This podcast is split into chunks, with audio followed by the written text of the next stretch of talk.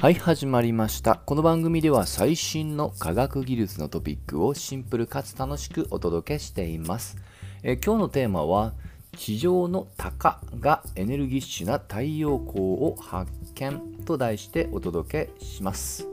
まあ、ちょっと奇妙なタイトルになりましたが、まずは、えー、我々が、まあ、地球からって言った方がいいですかね、えー、受けるエネルギーはやはり太陽からです。でその太陽から得るエネルギーの中で最も強いものがつい最近とある研究所で計測されたというニュースが流れています。その場所っていうのがメキシコにあるチェレンコフ天文台です。そしてこれら、大体ね、こういったものってね、頭文字を取って通称で呼ばれるんですけど、それが HAWC、まあ、つまり、鷹を意味するホークというね、愛称で親しまれています。で、このチェレンコフ天文台なんですが、もしかしたらね、物理好きな方は聞いたことあるかもしれません。えー、チェレンコフというね、え科学者がいましてその方が初めて発見をした、え物理現象のことをチェレンコフ効果と呼び、え彼は5年、えその業績でノーベル賞も受賞しますでその効果というのをざっくり言うと、えー、電気を帯びた粒子が、えー、真空以外の媒質上で、えーまあ、動いている時に、え高速度よりも速く動く場合に光が、まあ、放射される現象、まあ、ちょっと分かりにくいですよね、ま、例えば我々って水の中だとえまあ、動きもそうですし音とかもね伝わり方違いますよね。なので高速より見かけ上、えまあ、遅く見えると。なんですけどもそれよりも、え、早くね光が放出される時にまああの例えるなら線香花火のようなねえー、光を、まあ、計測できたということですと。はいまあ、ちょっと分かりにくかったのでもう一つ言いましょう。イメージで言うと飛行機がね音速超えた時に衝撃波生みますよね。よくゲームとかで使われるソニックブーム。まあ、あれの光版といった方がねちょっとイメージ湧きやすいかもしれません。でなんでねここまでくどく言ったかというとまさに今回の、まあ、お題がそのチェレンコフ効果そのものなんですね。はい。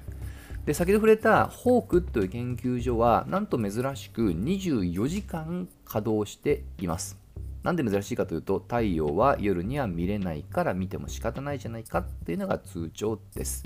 でなぜ、えー、それができるかというと、えー、このホークでは、えー、当然ながら我々が見る可視光と言われている見る光だけではなくっていろんな、まあ、周波数いろんなタイプの電磁波を計測していますもちろん太陽からですでその時に通常はね、まあ、レンズとかを使って、まあ、そこを、ね、通過して計測するわけなんですけどそのチューブの代わりに、えー、数百トンの水というものをね実は用意しています。でこの水の中で先ほど触れたチェーンコフ効果が、えー、起こった、まあ、残骸の音を聞くことができると。はい。まあ、ざっくりとね、こういったイメージだと思ってください。そしてこれは24時間計測できると。でしかも今回2015年から6年間分今のようなデータを収集してその結果が、えー、タイトルにある通り、まあ、めちゃくちゃ強いエネルギーを持つ太陽光の発見に至ったどれだけなのかまあ、通常太陽エネルギーというのはもともとはね、えー、内部で核融合反応を起こして、まあ、それが我々の地上に届くわけですが、まあ、地上で見ると大体スケールで言うと1電子ボルト。1つの電子が1ボルトっていうね電位差。によって、えー、ま動くような仕事の量と。でこれに比較すると今回計測したのが一気に飛びますが1兆エレクトンボルト。1電子ボルトですね。はい。で、なぜこんな、えー、まあ、ゲートができたか。主役になるのは太陽も当然目に見える以外にもいろんなエネルギーを持った、まあ、電磁波を出していて、えー、主役なのはガンマ線と呼ばれているものです。目に見えるよりも電波よりもはるかにねエネルギーを持った周波数が高い領域の素粒子です。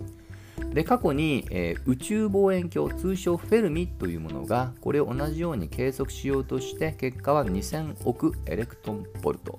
でしたまあ、その時にも、ね、もっともっとエネルギーあるんじゃないかっていうことは示唆されてましたが今回の実験でそれをま裏付けたとも言えると。で今回ね結構このホークっていうね一つの研究所天文所だけを取り上げましたが実際そのデータをもとにして100名以上の方が実は今回の発見につながっているという結構国際的なね、えー、まあ、でっかいプロジェクトに分類されます、まあ、しかしながらそれをもってしても結果は分かったんだけどもなぜここまで高いエネルギーが獲得できるのかは厳密には解明はまだされていないようです。はい太陽は実は身近なようでまだまだ分かってないものが多く、まあ、今回もその一つだと思ってください。